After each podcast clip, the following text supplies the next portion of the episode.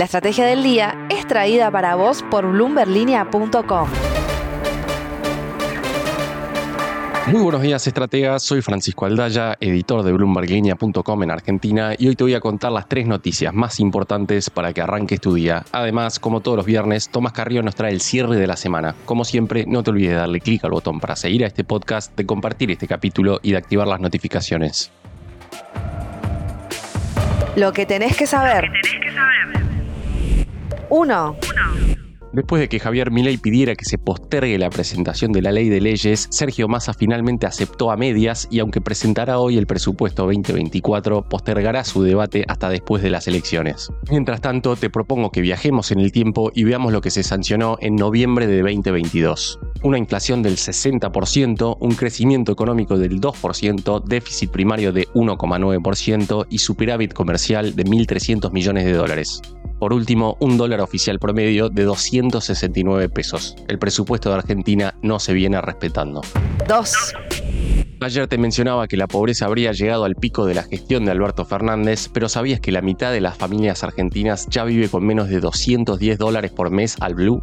Sí lo informó la consultora Focus Market en base a datos oficiales, haciendo también la comparación con el año 2013, cuando ese mismo segmento de la población reportaba ingresos por casi 1.100 dólares mensuales, el deterioro de la última década en números. 3.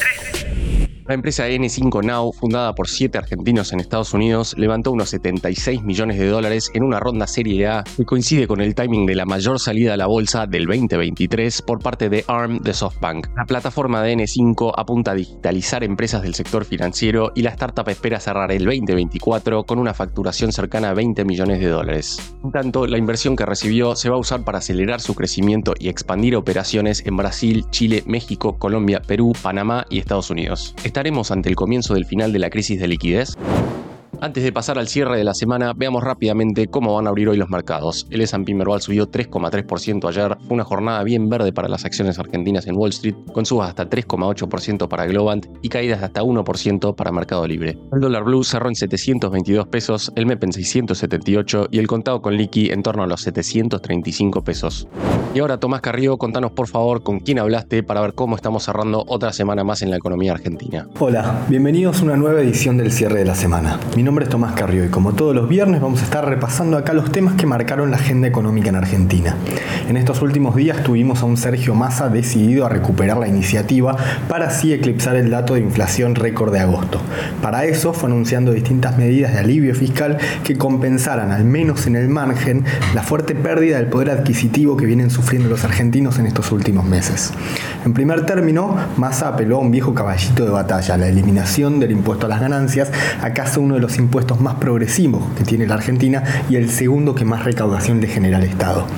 Pero dado que la eliminación del impuesto debe pasar por el Congreso, medida que Juntos por el Cambio ya adelantó que no acompañará, el equipo económico del gobierno propuso un puente para que la medida entre en vigencia desde octubre.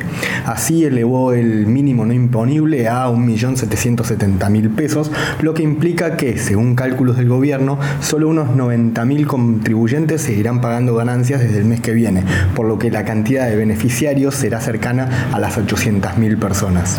La decisión, sin embargo, no estuvo exenta de críticas, porque los economistas privados no tardaron en preguntarse cómo se cubriría ese bache en la recaudación, que según cálculos del propio gobierno alcanza el billón de pesos al año. Ese mismo lunes, tras los cambios anunciados en ganancias, el propio Massa adelantó que había encomendado a su equipo que le pusieran sobre la mesa algunas propuestas para que el alivio también llegara a monotributistas y autónomos. Pero lo que terminó anunciando el ministro de Economía el mismo miércoles, horas después de que se conociera el dato de inflación de agosto, fue un esquema de devolución del IVA a productos de la canasta básica. La medida, informó el propio gobierno, apunta a un universo de más de 9 millones de trabajadores que cobran hasta 708 mil pesos a 2,3 millones de monotributistas, al tiempo que continúa vigente para unos 7 millones de jubilados y pensionados. El tope de devolución mensual, agregaron desde el Ministerio de Economía, es de 18 mil pesos.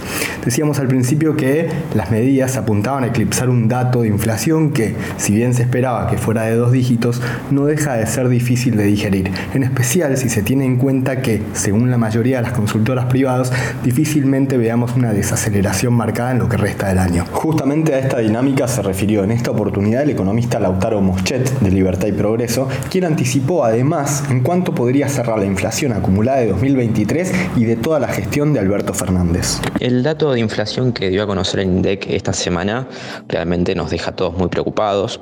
Si bien era algo que se preveía, una inflación de dos dígitos, la verdad es que 12,4% es un número muy alto y da la inflación eh, más grande en los últimos 32 años. Entonces, esto la verdad es que es un poco el reflejo de la mala política fiscal y monetaria que se viene dando en el último tiempo y que con el correr de los años fue empeorando cada vez más. La verdad es que tenemos un agujero fiscal muy grande que se financia con emisión monetaria y esta expansión de la oferta de dinero no se corresponde con una mayor demanda, sino que todo lo contrario.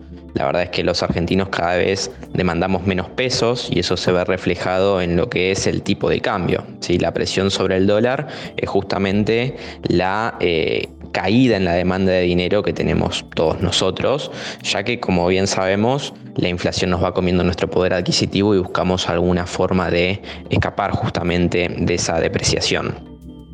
Entonces lo que tenemos es un combo realmente muy malo, porque por un lado tenemos la mayor oferta monetaria, por el otro lado tenemos la caída en la demanda de dinero y eso hace que el valor de los pesos sea cada vez más bajo y en definitiva ese es el origen justamente de la inflación. Bien, este escenario hace que sea muy difícil en los próximos meses una baja en la inflación y la verdad es que esperamos que estos valores tan altos continúen al menos de acá hasta fin de año hasta ver si un próximo gobierno rumbea la política fiscal y monetaria hacia otro lado. ¿sí? Entonces en este contexto la verdad es que esperamos un mes de septiembre muy alto, según nuestras mediciones, ya la primera semana arrojó una variación semanal de 3,6%, con lo cual ya tenemos un piso muy alto para este mes y probablemente la inflación ronde entre el 11 y el 13%. ¿sí? Y de esta manera llegaríamos a fin de año con una inflación cercana al 164-165% y dejaría al gobierno de Alberto Fernández con una inflación acumulada durante todo su mandato de 950% aproximadamente. Claro está que eh, hacer predicciones de acá hasta fin de año con una dinámica de precios tan volátil ¿sí? y aceleraciones constantes es muy difícil, pero con la información que tenemos hasta el momento, hacia ahí es donde se dirigen nuestras proyecciones. A pesar de esta aceleración de la inflación, el Banco Central confirmó ayer algo que veníamos adelantando ya desde la semana pasada en Bloomberg Línea, que es que a pesar del registro récord de agosto, no subió la tasa de política monetaria, lo que podría implicar nuevas presiones para los dólares paralelos, ante la perspectiva de que la tasa podría mantenerse también negativa en términos reales durante septiembre.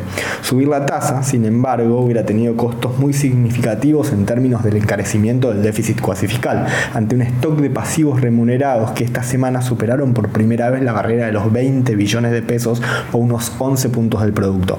El Banco Central, recordemos, ya está pagando alrededor de 1.8 billones de pesos mensuales de intereses de sus LELIC por lo que una suba de tasas hubiera implicado sumarle combustible a esta dinámica.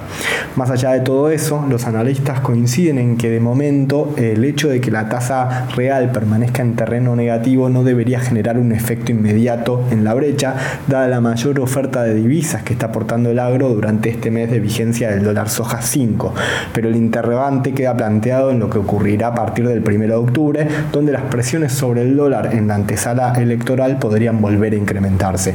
En lo inmediato, este viernes el oficialismo estará presentando el proyecto de ley de presupuesto 2024, aunque su tratamiento quedará para después de las elecciones, tal como pidió Javier Milei. Todos estos serán seguramente los temas que tendremos que seguir de cerca en las próximas semanas y que analizaremos en este espacio de Bloomberg Línea en el que intentamos cerrar cada semana entendiendo un poco más qué es lo que está pasando con la economía argentina. La frase del día.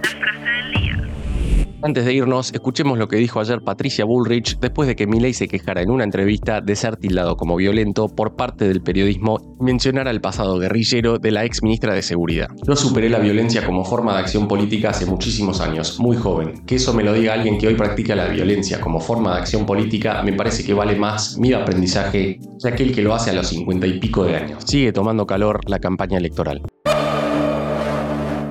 Esto fue un nuevo capítulo de la Estrategia del Día Argentina. Yo soy Francisco Aldaya, editor de Bloomberg Línea, y me puedes seguir en Twitter en arroba franaldaya. No se olviden de darle clic al botón para seguir a este podcast y a la campanita para que se enteren al instante cada vez que sale un capítulo de lunes a viernes. Espero que tengas una gran jornada productiva. Esto fue La Estrategia del Día Argentina, escrito y narrado por Francisco Aldaya. Producido por Arturo Luna y Daniel Hernández. Que tengas un día muy productivo.